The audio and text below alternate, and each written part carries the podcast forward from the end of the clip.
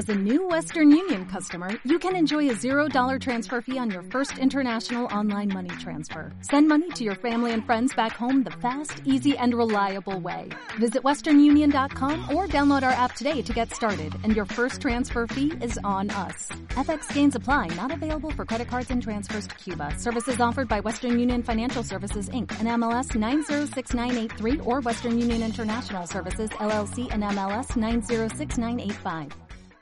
Es hora de dejar de separar fatiga física y mental. Ciclismo evolutivo, episodio 5.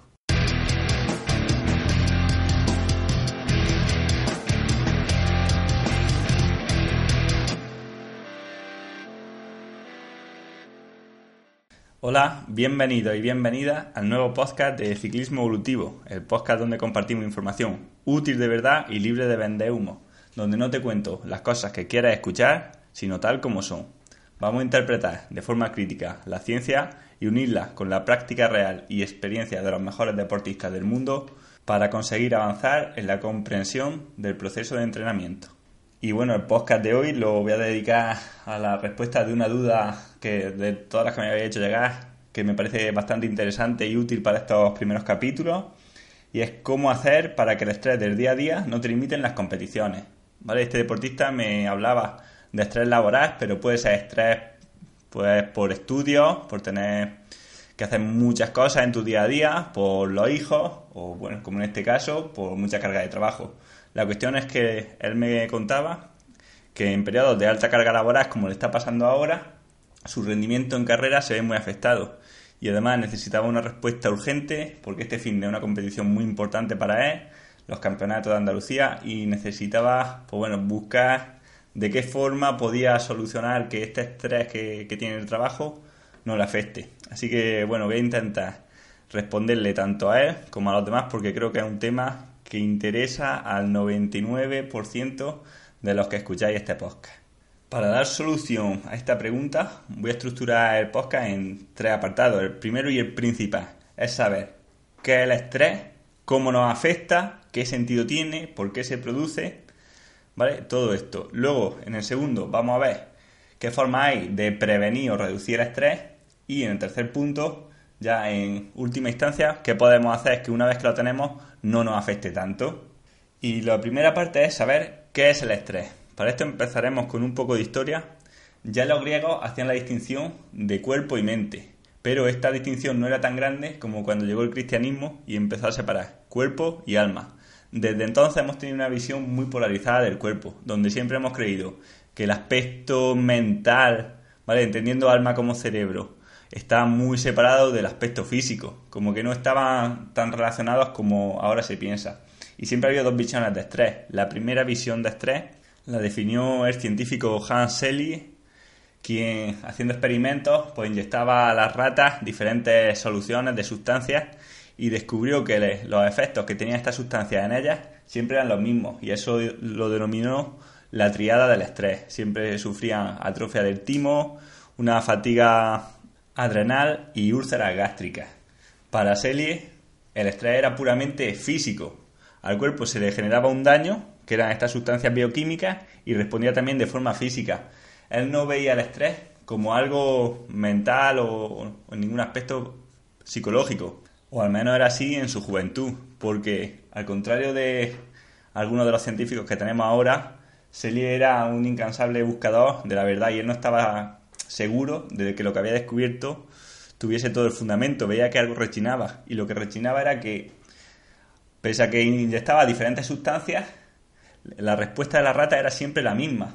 Entonces, lo que él no encontró fue cuál era el principal mediador o la señal que instigaba todo ese proceso de, daños degenerativos en las ratas. O sea, cuál era la causa de que estas ratas sufriesen los mismos síntomas de estrés. También en esos momentos, unos años después de los primeros descubrimientos de Selye, ya había científicos más orientados a la psicología que ponían en duda lo del primer mediador de Selye y decían que esta causa, ¿no? Eh, la causa de que empezase el cuerpo a tener reacciones de estrés era psicológica. Siguiendo a estos autores, Selye pensó que quizás el iniciador de la cascada de estrés no era la sustancia que estaba en la aguja, en lo que se le inyectaba a las ratas, sino que era la aguja en sí misma. Entonces hizo experimentos inyectándole a las ratas soluciones inocuas, por ejemplo azúcar o solamente agua, y comprobó que la respuesta de las ratas era la misma. Por tanto, es lo que estaba estresando a las ratas, lo que les provocaba estas reacciones de estrés, no era la sustancia que se inyectaba, sino la inyección en sí misma. Las ratas se asustaban de ver la aguja y tenían esta reacción de estrés. Por tanto, a partir de entonces, el estrés dejó de verse como algo puramente físico y se vio como una amenaza para la cual nuestro organismo se prepara. Pese a que han pasado más de 70 años de la aparición de estas teorías, aún la mayoría de la gente sigue pensando que nuestro cuerpo tiene una estabilidad fisiológica llamada homeostasis que trata de mantener a toda costa. Esto es lo que nos siguen enseñando en las facultades y en los libros de fisiología. Sin embargo, el cuerpo no se puede permitir defenderse estando quieto. El cuerpo se defiende de los estresores actuando de forma anticipada, realizando cambios para anticipar las necesidades futuras antes de que éstas se manifiesten, realizando adaptaciones neurológicas y biológicas para contrarrestar los desafíos que están por llegar. Creo que esto con un ejemplo se va a entender mucho mejor. Por ejemplo, cuando nos vamos a dar un golpe, cuando estamos a punto de recibir una caída en la bici, todos nuestros músculos se contraen antes de recibir el golpe para amortiguar el daño. Si no te lo crees, habrás descubierto que cuando te dan un golpe o recibes un, un impacto sin estar preparado, el daño es muchísimo mayor. Pero hay muchos más ejemplos. Por ejemplo, ¿Te has dado cuenta de que cuando piensas en una situación estresante, aunque no estés en ella, el pulso te sube un montón? Puedes empezar a sudar, a hiperventilar. El cuerpo entiende que esta situación que estamos imaginando está ocurriendo en realidad y destina recursos para contrarrestar estas amenazas. Por ejemplo, eso, sudas, te pones nervioso, puedes temblar, aunque estés en tu casa. a mí me ha pasado muchas veces de estar pensando en una carrera y y se te pone y se te sube el pulso o cuando estás viendo un sprint en, el pelotón que en la tele y, te sube el pulso también y luego también en situaciones reales donde las respuestas no deberían ocurrir pero ocurren. Por ejemplo cuando vamos a dar un discurso en público si no lo hemos hecho nunca igual nos ponemos nerviosos y podemos empezar a sudar ¿por qué ocurre este? esto porque para nuestro organismo hablar en público es un estrés es una amenaza a su estabilidad. Es un estrés que ahora mismo no es útil en nuestra sociedad actual, pero que tiene todo el sentido del mundo evolutivamente, ya que tener que enfrentarse al resto de la tribu, ya sea para hablar o para otra cosa, suponía para nosotros una gran importancia, ya que si no lo hacíamos bien, nos podrían desterrar de la tribu y nuestra supervivencia pues se pondría en un gran compromiso. ¿Y cómo sabe el cuerpo o nuestro organismo cuánta cantidad de recursos tiene que destinar para contrarrestar los desafíos o las amenazas antes de que éstas se produzcan? Bueno, pues nuestro cerebro se basa en un mecanismo de feedback. Se basa en nuestras experiencias pasadas y en nuestras expectativas y conocimientos aprendidos para conocer con antelación el efecto que tendrán estas amenazas y por tanto tratar de contrarrestarlas con adelanto. Este modelo de anticipación se va autocalibrando continuamente conforme vamos ganando experiencia y afrontando estas situaciones más veces. Volviendo al ejemplo de hablar en público, bueno, quien lo haya hecho bastantes veces se habrá dado cuenta que al principio te pones muy nervioso, pero cuando lo repites 2, 3, 4, 5, 10 veces, ya no te pones nervioso a hablar en público. ¿Por qué? Porque nuestro cerebro va aprendiendo que esa situación, esa amenaza no requiere la respuesta que tenía al principio. Va aprendiendo de sus errores y se va perfeccionando. Pero claro, no todo es tan bonito. Estos procesos de anticipación y adaptación tienen un precio. Cada vez que luchamos contra un estresor y nuestro cuerpo se adapta, queda un cierto desgaste, por lo menos a nivel temporal, que puede ser crónico si no lo recuperamos, a nivel neuronal, que en exceso se manifiesta provocando enfermedades, cambios de humor, fatiga, depresión y, sobre todo, sobreentrenamiento. El sobreentrenamiento es esto de lo que todo el mundo habla, pero casi nadie sabe por qué se produce. Se buscan indicadores externos para medir el sobreentrenamiento, culpándolo a estos cuando estos son solamente síntomas y no causas del sobreentrenamiento. Por ejemplo, que baje el hematocrito, que haya un desgaste muscular, que disminuya la concentración de hormonas anabólicas, son causas de este desgaste neuronal, ¿vale? De esta fatiga que tiene el cuerpo. Podríamos decir, para simplificar, que el sobreentrenamiento es un mecanismo de defensa del cuerpo para evitar más daño. ¿Vale? Cuando le damos demasiada carga de estrés a nuestro organismo, este se defiende provocándonos mucha fatiga para evitar que se la seguimos, sigamos dando y entrar en una enfermedad grave, o sea, tener daños que ya sean crónicos. Hay gente que aún teniendo todos estos síntomas sigue y sigue y sigue entrenando duro y sí que se puede llegar a daños crónicos. Hay sobreentrenamientos que, que han acabado con carreras deportistas, de deportistas. Pero en general el sobreentrenamiento suele terminar con el descanso suficiente. Una cosa hay que tener en cuenta, el estrés es bueno. El estrés es un mecanismo de defensa de nuestro cuerpo que nos puede salvar la vida en numerosas situaciones. Por ejemplo, como nosotros y nuestros genes, nuestras mentes están cableadas, como si siguiésemos estando en el paleolítico, el estrés era el que nos alertaba cuando algo se movía, se movía una rama, una, una hoja, para ponernos a cubierto por si era un depredador. El estrés en una pelea nos hacía estar atentos y destinar todos nuestros recursos a vencerla. Pero siempre hemos tenido periodos muy breves de estrés seguidos de periodos muy largos de relajación, lo que se llamaría estrés agudo. Sin embargo, actualmente sufrimos justo al contrario, un estrés crónico de intensidad muy baja pero muy continuo.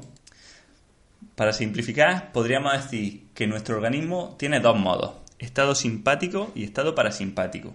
El estado simpático es el que, el que nos hace pues, movernos, er, utilizar nuestros recursos, por ejemplo, el estado simpático es el que se activaría con una respuesta de estrés, ¿no? Cuando nos persigue un león o cuando queremos cazar. Y luego está el estado parasimpático, pues, que se caracteriza por periodos de relajación, eh, sueño, después de comer. Bueno, en definitiva sería el estado normal del ser humano y es donde se ponen en marcha los procesos anabólicos de recuperación.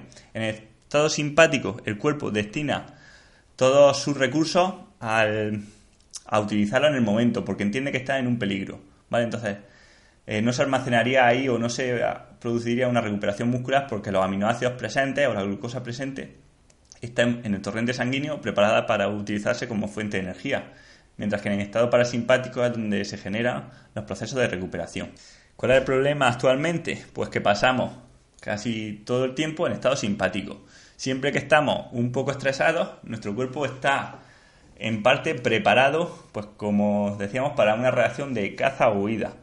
En esta reacción de caza o huida el cuerpo es incapaz de recuperar, destina los recursos para, por si acaso tiene que salir corriendo, haciendo que se frenen los principales procesos de recuperación y todo lo que no está relacionado estrictamente con mantenerse vivo en, el momento presente. Por tanto, disminuye o se frena del todo la síntesis de proteína muscular, lo, que, lo cual quiere decir que la recuperación muscular va a ser mucho más lenta. También se ha afectado el sistema digestivo. Es muy común que la principal causa de problemas digestivos a largo plazo es el estrés. Y es que cuando estamos estresados, el cuerpo suele ralentizar o frenar del todo el proceso digestivo, haciendo que los alimentos, si pasan mucho tiempo en el estómago, fermenten, digamos que se empiezan a pudrir y por tanto empiezan a generar daño a partir de gases, úlceras intestinales, etc. Pero es que este estado de estrés crónico también hace que el cuerpo pase demasiado tiempo, mucho más del que está preparado, bueno, preparándose, como hemos dicho, de forma anticipada a una amenaza. Por lo tanto, el desgaste neural que existe después de tanto tiempo de estrés es muy alto. Viendo esto, podéis comprobar que estar estresado es un desgaste muy grande para nuestro organismo. Por lo tanto, tendríamos que compensar el resto de estresores de nuestro día a día para no entrar en fatiga crónica. Por ejemplo, reduciendo nuestra carga de trabajo intelectual o nuestra carga de entrenamiento. Pero claro, ¿qué pasa si, como me ha preguntado el chico, además de estrés tenemos una carga de trabajo intelectual muy grande? Bueno, lo primero es que sepamos que la fatiga mental está más que demostrado que afecta al rendimiento físico. La fatiga mental puede ser tan extenuante o más como la fatiga física. Y siempre nuestro rendimiento se va a ver afectado después de esta. Para ello tenemos que tener en cuenta que la fuerza de voluntad, o lo que llamamos nosotros ahora mismo fuerza de voluntad, es totalmente finita. Hay gente que tiene mucha fuerza de voluntad, gente que tiene menos, además se entrena, pero siempre, siempre se agota. Entonces, Cuando nosotros dedicamos mucha fuerza de voluntad a una tarea, por ejemplo, puede ser pues, mantener la concentración de un trabajo intelectual, o puede ser cumplir muy bien con un entrenamiento, o hacer todo el entrenamiento siguiendo unos mismos vatios marcados, o salir a entrenar con lluvia, una ruta larga, en fin, cualquier cosa que necesitamos fuerza de voluntad para hacerla, nos genera un desgaste de este depósito de fuerza de voluntad. ¿Qué pasa? Que si lo desgastamos en estas cosas, no, no, no lo vamos a tener tan lleno cuando llegue el día D de la competición. La fuerza de voluntad es lo que nos hace ser capaces de resistir el dolor en carrera y, a fin de cuentas, mejorar el rendimiento. Porque no podemos negar que nuestro rendimiento en carrera está influenciado por cómo de lejos somos capaces de llegar en el dolor. ¿Vale? ¿Cuánto tiempo podemos mantener la mano en las llamas? Para ello, de forma muy breve, voy a intentar decirlo con pinceladas, nunca llegamos a los límites reales de nuestro cuerpo, ¿vale? Nuestro cuerpo siempre nos para, además bastante antes, para evitar generar daños fisiológicos que sean irrecuperables. el cuerpo nos frena mediante el dolor, provocándonos dolor para hacernos parar, ¿vale? Digamos que los músculos envían señales de dolor al cerebro para avisarnos de que estamos llegando a un punto crítico en el cual bueno, la integridad de los músculos se puede ver comprometida o sobre todo lo que es más común en el ciclismo, que es un deporte de resistencia, que, el oxígeno que estamos utilizando por los músculos está aumentando de forma, bueno, por encima de lo que sería recomendable para tener siempre una garantía de que va a seguir llegando flujo de oxígeno al cerebro. El cuerpo siempre intenta mantener a toda costa que al cerebro le llegue oxígeno y un esfuerzo demasiado, demasiado intenso podría ponernos en peligro. Bueno, pues como digo, eh, las señales para que vaya parando, ¿vale? Digamos, los reductores son dolor, dolor y fatiga, o sea, esfuerzo. Pero siempre nos frena bastante antes de llegar a los límites finales de rendimiento. Esto se ve pues muy bien en los documentales, en los animales. Incluso, bueno, si alguna vez os ha perseguido un perro y habéis corrido como nunca, no sé, bueno, a, todos nos ha pasado, por lo menos a mí sí, ¿no? De que te sale un perro muy grande, cuando tienes por tu vida tienes una energía que, nunca habías creído posible. Pues bueno, aún y en estos casos, siempre se para de correr antes de, la muerte o de generar daños insalvables, ¿vale? La cebra para de, correr eh, antes de morirse, aunque sabe que parar de correr la va a matar. Pero también tenemos mecanismos fisiológicos que nos frenan, aparte de estos que podríamos denominar psicológicos, ¿no? De estos avisos. bueno, cuando el músculo llega a un nivel de acidez, es capaz de seguir, es incapaz de seguir contrayéndose. Igual que cuando faltan sustratos energéticos, es incapaz de seguir contrayéndose, aunque te esté persiguiendo, como decimos, un león. Bueno, pues el éxito en el deporte, en última instancia, en deportistas profesionales, cuando ya está todo tan igualado, lo marca el grado en el que tú eres capaz de acercarte a estos límites finales. O sea, la cantidad de dolor que eres capaz de soportar. Y esto puede ser por dos cauces. Por un lado, no haciendo caso a este dolor, ¿vale? La capacidad que tienes de abstraerte de este dolor. Y por otro, quizás más importante es la cantidad que estás dispuesto a soportar antes de rendirte. Que esto, bueno, depende muchísimo de la motivación. Pero también depende, como hemos dicho, de la, de la fuerza de voluntad que, que tengamos en este momento y que no hayamos gastado. Está claro que alguien, un deportista que está ya sobreentrenado, que entrena demasiado duro, que gasta la fuerza de voluntad entrenando, o que la está gastando trabajando porque tu trabajo te, supone estrés, te supone tener que estar concentrado, pues va a llegar ya un poco eliminado, un poco vendido. Esto es indiscutible. Cuanto más tiempo, bueno, la fuerza de voluntad se recupera. Cuanto más tiempo pase entre tus tareas mentales y tu entrenamiento, mejor, pero vamos, todos habréis visto que después de tirarte un día estudiando o trabajando duro, pues luego sales con la bici y te apetece mucho entrenar, pero a la hora de apretar, pues no vas bien, claro, te, falta.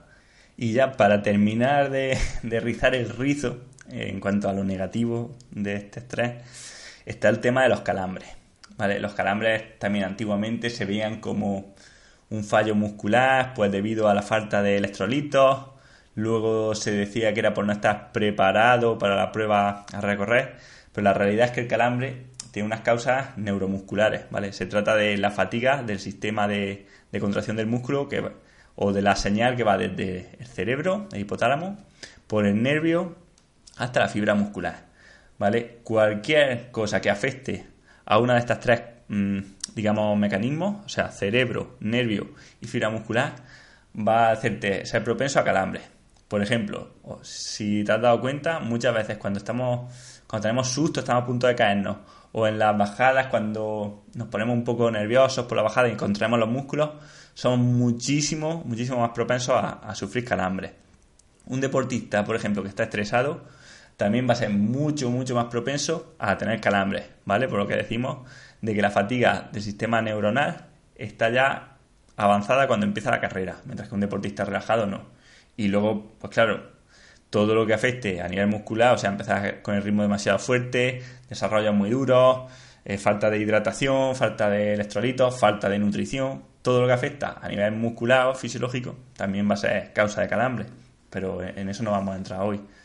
Por tanto, bueno, con esto lo que quiero decir es que eh, nunca va, o sea, trabajando 10 horas al día, pues no va a poder ir como si no, como si no trabajases, como si estuvieras dedicado. Ahora bien, esto también se puede limitar mucho, ¿eh? No, no todo tiene por qué ser tan malo como lo estoy pintando y lo vamos a ver ahora. Eh, así que el punto 2 sería la prevención. Aquí tenemos dos cosas. Una sería reducir el estrés y otra sería gestionarlo mejor. En cuanto a gestionarlo, está claro que si tú estás recibiendo mucha más carga a nivel mental, ¿no? Por el trabajo o por el estudio, no puedes seguir entrenando de la misma forma, ¿vale? Para nuestro cerebro, para nuestro cuerpo, todos los estresores, ya sean físicos, mentales, ambientales, generan fatiga, ¿vale? No podemos decir es que es fatiga mental y fatiga física, porque eso no se separa, ¿vale? Toda la fatiga genera daño y genera desgaste. Sí que no te va a poner igual de forma tener fatiga eh, mental de jugar al ajedrez que la fatiga física de estar en la bici, pero en cuanto a, generarte fatiga, sí, ¿vale? No vas a tener las mismas adaptaciones, pero sí que puedes tener eh, parecida fatiga. Vale, pues en estos casos, está claro, habría que bajar la carga de entrenamiento, hacer los entrenamientos también bastante más divertidos, ¿vale? Evitar, pues bueno, volvernos locos en cosas de, por ejemplo, una cosa que odio, que te digan 3 horas entre 200 y 220 vatios. Mira, qué locura. Voy a tirarme 3 horas mirando el potenciómetro, me estresa un montón. Pues si encima estás estresado en tu trabajo, olvídate. ¿Vale? Intenta hacer un entrenamiento mucho más divertido. Reduce mucho la alta intensidad, porque es lo más desgastante, es lo que necesitas más fuerza de voluntad para hacer y que por tanto más te va a costar y más, más estrés añadido te va a generar. Habrá que reducir la alta intensidad te puede venir bien hacerla, por ejemplo, saliendo con, gente para que te sea más divertido o hacer series, pues bueno, las que toque hacer, hacerlas de forma divertida. Al final hay muchos caminos para llegar a Roma, no hay unas series mejores que otras, pero desde luego sí que hay series más divertidas que otras, por ejemplo. Es mucho más divertido hacer series de on-off, ¿no? Por ejemplo, 30-30, 20-40, o series de, por ejemplo, de empezar a un ritmo fuerte, ¿no? De de consumo máximo de oxígeno, luego bajarlo a alumbrar y luego terminas con un arreón. Son series de cambiar de ritmo mucho más divertidas, además series cortillas, que hacen series pues, pues 2 por 20 minutos, 4 por 8, así súper cerradas, ¿no? También se pueden hacer rutas largas, por ejemplo, en los fondos 4 horas, 5 horas, y en vez de decirte que hagas 2 por 20, que te tienes que buscar ahí los puertos, pues te digo, mira, acumula 40 minutos a, por ejemplo, 270, 280 vatios pues ya está. Si tú te buscas la ruta que quieres hacer, puede que sea un puerto que sean 12 minutos, otro 18 y otro 10. O pueden ser dos de 20. Bueno, da igual, al final estás acumulando el tiempo, que es lo que nos interesa. ¿Vale? Pues por un lado esto, eh, ajustar el entrenamiento. Y por otro, intentar de reducir el estrés a través de nuestras creencias sobre el estrés y sobre la vida. Aquí, por un lado, quiero decir, el perfeccionismo es muy malo. ¿Vale? Yo lo sé por experiencia, pero también porque lo veo es que el perfeccionismo no te lleva a ningún sitio. Y la base del estrés suele ser pues querer llegar a todo, querer hacer más de lo que estamos haciendo, ¿vale? Porque uno puede tener mucho trabajo, ¿vale? Eso es innegable. Pero uno puede verlo también como, mira, lo que puedo hacer es lo que puedo hacer, ¿vale? Como, pues gente, imaginaros, no, no es por desprestigiar ni nada, pero un funcionario que ya lleva años trabajando, pues dice, mira, yo tengo mi hora de trabajo. Dentro de estas seis horas que trabajo, o siete, voy a hacer todo lo que pueda. Pero no me voy a dar con un palo en la cabeza si no soy capaz de hacer algo más, ¿vale? Entonces, si somos capaces de ver nuestro trabajo de esa forma, de, mira, es que estoy, tengo mucho trabajo, pero ya está, voy a hacer lo que pueda. Y lo que no pueda, pues no me voy a flagelar, porque es que ya está, yo tampoco soy un robot. Si lo vemos de esta forma, pues seguramente generaremos fatiga mental, porque al final nos tiramos unas horas concentrados, pero no estás con ese grado de estrés crónico todo el día. En cambio, pues lo que nos pasa más a los que somos autónomos, sobre todo cuando estamos empezando, que esto es una cosa que, bueno, yo voy aprendiendo a gestionar, pero la verdad que nunca, nunca lleva bien del todo, puedes querer llegar a, todo lo que tenemos, ¿no? Que me surge una cosa, pues venga, tengo que contestar, que, me llega un WhatsApp, venga, que tengo que contestar, y si no ya estás riéndote de que no has contestado, que, que en fin, que, que te están esperando la respuesta, entonces también trucos de esos, ¿no? No tener el móvil encendido todo el día, ¿no? Apagarlo.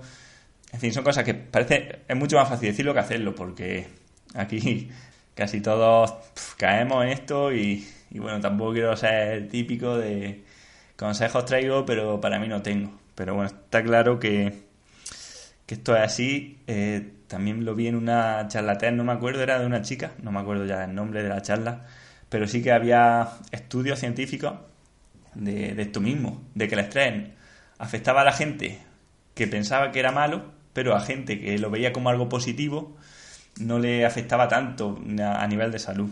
¿vale? Entonces tenemos que, más que verlo como algo positivo, que, nunca lo vamos a ver como algo positivo, es como normalizarlo. El sentir, estoy estresado, pero bueno, es normal porque tengo mucho trabajo, o estoy estresado, pero es normal porque voy a dar una charla delante de gente y nunca la he dado. Eh, estoy estresado, pero es normal porque tengo un examen que no me sé muy bien. ¿Vale? Verlo así nos va a limitar mucho, mucho el desgaste que sufrimos de, de entrenamiento. Que como digo, siempre va a haber algo de, de desgaste mental, ¿vale? Porque al final son horas que estás concentrado. Pero al menos que nuestro cuerpo esté en un estado parasimpático, de relajación y que el desgaste se minimice. Esto sí que es vital. Entonces, esto, eh, normalizar las cosas, no querer llegar a todo y saber que más trabajo no tiene por qué significar más estrés. Y bueno, ya el tercer punto pues era por el que me preguntaban de forma específica a este chico, y yo creo que es el que más difícil respuesta tiene, ¿no? Pues claro, una vez que ya llevas toda la semana estresado, ¿qué puedo hacer? Este fin de tengo la carrera súper importante y ¿qué puedo hacer para que no me afecte? Porque en estas últimas carreras me ha afectado, me ha afectado mucho. Pues hombre, el día de la carrera es tarde ya, la verdad solamente creo que se pueden hacer tres cosas. Una sería replantear los objetivos. ¿Vale? O sea, decía antes de empezar, mira, esto es lo que ha pasado, ¿vale? Esta semana he estado trabajando duro, no lo puedo cambiar, entonces voy a replantearme mi objetivo. A lo mejor yo quería hacer, pues bueno, de los tres primeros en la carrera, pero mira, es que he visto la situación, si acabo de los diez primeros, pues voy a estar contento. ¿Vale? Eso ya te quita, por un lado te quita estrés. Por otro lado, también se puede ajustar un poco lo que sería la estrategia. Pues claro, si estoy así de estresado, mm, la mejor estrategia que va a ser pues es conservador. Y en pelotón, que me supone menos esfuerzo, que estar en una escapada y bueno, si las pocas fuerzas que me queden, utilizarlas al final es cuando van a ser más útiles. Desde luego, si encima que está estresado ya sale en la carrera, oh, pensando que oh, el corte, el corte, tengo que coger el corte, el, que, el primero que salga voy a por él. Pues bueno, si encima ya estabas cansado y, te pones tú loco a intentar buscar el corte bueno, pues mira, va a reventar casi seguro, a no sé que estés muy, muy fuerte. Entonces, si tienes pocas balas, pues guárdalas y, y gástalas del tirón. Que es lo ideal, pues bueno, al final, además, por ejemplo, este chico que sé que es rápido, pues mira, guárdalas si te sale bien, bien, y si no, pues no pasa nada. Hombre, si ves que se va una fuga de 10, que la carrera se va y te puedes meter, métete pero ante la duda no estés ahí tonteando, o sea, ser un poco más conservador que lo que sería siempre. Y bueno, ya para terminar, pues sí que le diría que lo más importante, cambiar el foco, en vez de pensar en resultados, quitarse toda la presión y ponerse el objetivo para la carrera de disfrutar. ¿Vale? Cuando nos ponemos el objetivo este de solamente disfrutar de y con disfrutar, me refiero a disfrutar del dolor también, claro. O sea, no se puede salir a, pasearse. A los que nos gusta correr, disfrutamos del dolor. Bueno, del dolor visto que para nosotros el dolor significa superarnos a nosotros mismos, significa vencer a los rivales, el dolor significa sentirte bien después de la carrera. Cuando das el máximo, por la tarde estás luego en la gloria, además no tienes nada que reprocharte. Entonces, para nosotros, dar, dar todo el dolor significa cosas buenas, por eso nos gusta, tampoco es que, que sea dolor porque sí, no, no vamos a acercar la mano a, a un fuego. Pero sí que cuando uno se focaliza en disfrutar de la carrera, suele salir mucho mejor. No sé por qué, pero cuando te concentras en, esto, en, el simple hecho del momento, ¿vale? Con disfrutar me refiero al momento, lo que, bueno, este científico de nombre impronunciable, Mihaly Csikszentmihalyi, bueno, buscarlo en internet, llama el estado de flow o el estado de flujo, ¿vale? En este estado es cuando, o sea, está en este estado es cuando estamos en una situación en la que no pensamos en nada más que no sea la propia práctica, lo que estamos, o sea, lo que estamos realizando en el presente. En este estado entramos de forma involuntaria normalmente, pero sí que hay unas características básicas de las tareas en las que entramos en este estado de flujo. De forma general, solamente somos capaces de conseguir este estado de flujo en tareas que nos suponen un reto, pero que a la vez está a nuestro alcance. Son tareas en las que nosotros tenemos los recursos para hacerlo bien y no son tampoco demasiado difíciles ni demasiado fáciles, ¿vale? Por ejemplo, en una tarea que es muy fácil, nunca vamos a tener estado de flujo, porque la controlamos muy bien. En cambio, una tarea que sea muy compleja, tampoco vamos a tener estado de flujo y vamos a ir muy mal. Esto se puede ver, pues, por ejemplo, en las bajadas, ¿no? Cuando alguien hace bajadas de mountain bike, cuando nos metemos en una trialera que no somos capaces de hacer, tú no tienes estado de flujo, tienes estado de miedo, el cuerpo se contrae, eh, frenas con el delante donde no debería y lo más normal es que te caigas. Y cuando la bajada es muy fácil para tu nivel, igual no tienes estado de flujo, puedes estar pensando en tus cosas y tal, pero desde luego no estás viviéndola como cuando estás bueno, haciendo eso, una, una bajada de un nivel adecuado a, tu, a tus características, o sea, a tu nivel actual en bajada, que te supone un reto asequible y bueno, que puedes afrontar con garantía. Pues bueno, esto es lo que sería en la carrera, ¿vale? Para entrar en este estado de flujo, tienes que poner primero el foco en disfrutar y luego una ponerte un objetivo que esté a tu alcance y que vez sea un reto. Por ejemplo, para este deportista, pues si se pone el objetivo tan complicado de ganar la carrera, ganar el campeonato, pues seguramente no tenga estado de flow. Va ahí en tensión toda la carrera pensando en que se le va ahí, ¿vale? Las expectativas van a ser, pues bueno, de que estar rindiendo por debajo de lo esperado y encima se hundiría. Y si se pone de objetivo terminar la carrera, pues también se va a hundir porque es tan fácil que no le motiva. Entonces no va a tener la motivación necesaria para llegar a los límites del dolor. En fin, lo que quería decir con este apartado, poner foco en disfrutar y tratar de conseguir a través de esto un estado de flujo. Estos serían los tres puntos, pero me acabo de dar cuenta de que en el punto número dos no he hablado del tema de, la recuperación, ¿vale? de la relajación, lo, vital que es la relajación entre periodos de estrés. Para la relajación y reducir al máximo este estrés mental, ¿vale? Esta fatiga neural que decíamos que acumulábamos o aumentar la velocidad de recuperación, tenemos estrategias mentales, ¿vale? Aquí entrarían dos, por lo menos yo creo que hay dos vitales. Una sería la desconexión, ¿vale? entre periodos, entre bloques de trabajo, aunque sean largos, siempre viene bien hacer periodos de desconexión cortos y luego, entre también unos periodos de desconexión más largos, pues entre entrenamiento y, trabajo, entre entrenamiento y el siguiente, etcétera. Periodos de desconexión son simplemente limitarse a hacer cosas que para nosotros sean placenteras. Puede ser ver música relajada, puede ser, bueno, estar tumbado leyendo un libro que, no te requiera nada intelectual, ¿vale? Que sea pues una novela, por ejemplo estar con tu novia o tu familia o tus amigos haciendo cualquier cosa que no te suponga ninguna carga, ¿vale? Algo que puedas hacer perfectamente en piloto automático y, que lo disfrutes. Y por otro lado, hay una técnica que sí que, además de aumentar el estado de flujo, que también puede hacer que sintamos menos dolor, por tanto aumentando el rendimiento, eh, sí que está demostrado que disminuye un montón el estrés, que es el mindfulness, la meditación mindfulness. Esto podríamos hablar en un episodio entero de cómo implementarla. Yo lo que sí puedo decir es que la he probado, empecé a hacerla gracias a bueno, un psicólogo deportivo, que por cierto también a este deportista que está así, y, a la mayoría que tenga objetivos importantes, les recomendaría empezar a trabajar con un psicólogo deportivo o al menos alguien que les ayude el aspecto mental, emocional, porque aunque uno crea que, que sabe, desde luego los toros se ven mejor desde la barrera, desde fuera, cuando no tenemos emociones dentro del proceso somos capaces de tomar muchas decisiones mucho mejores y que te, que te ayude un poco. Bueno, en, en mi caso y, casi todo el mundo que conozco se está poniendo ahora muy muy de moda el mindfulness y por algo será, es que bueno, es muy bueno en, en evitar la, la carga de estrés crónica, ¿vale? Realizar una sesión, además parece que tiene efecto ya no solo durante la práctica de la sesión de mindfulness, que pueden ser 5 o 10 minutos, a lo mejor por la mañana o por la tarde, sino que ya el resto del día, como toda nuestra vida, la vemos de otra forma, ¿vale? Ayuda a lo que he dicho en el punto 2 de normalizar la situación y decir, vale, tengo trabajo, pero no pasa nada, ¿vale? No me voy a estresar. No es el fin del mundo, no soy perfecto. Esto es, es muy interesante, pero ya sería para otro episodio porque la verdad que es un tema para que hablar largo y tendido. Bueno, hasta aquí el episodio de hoy. Yo creo que, bueno, hemos dado respuesta a la duda que tenía este chico, que no hay una solución mágica para, para este problema, está claro.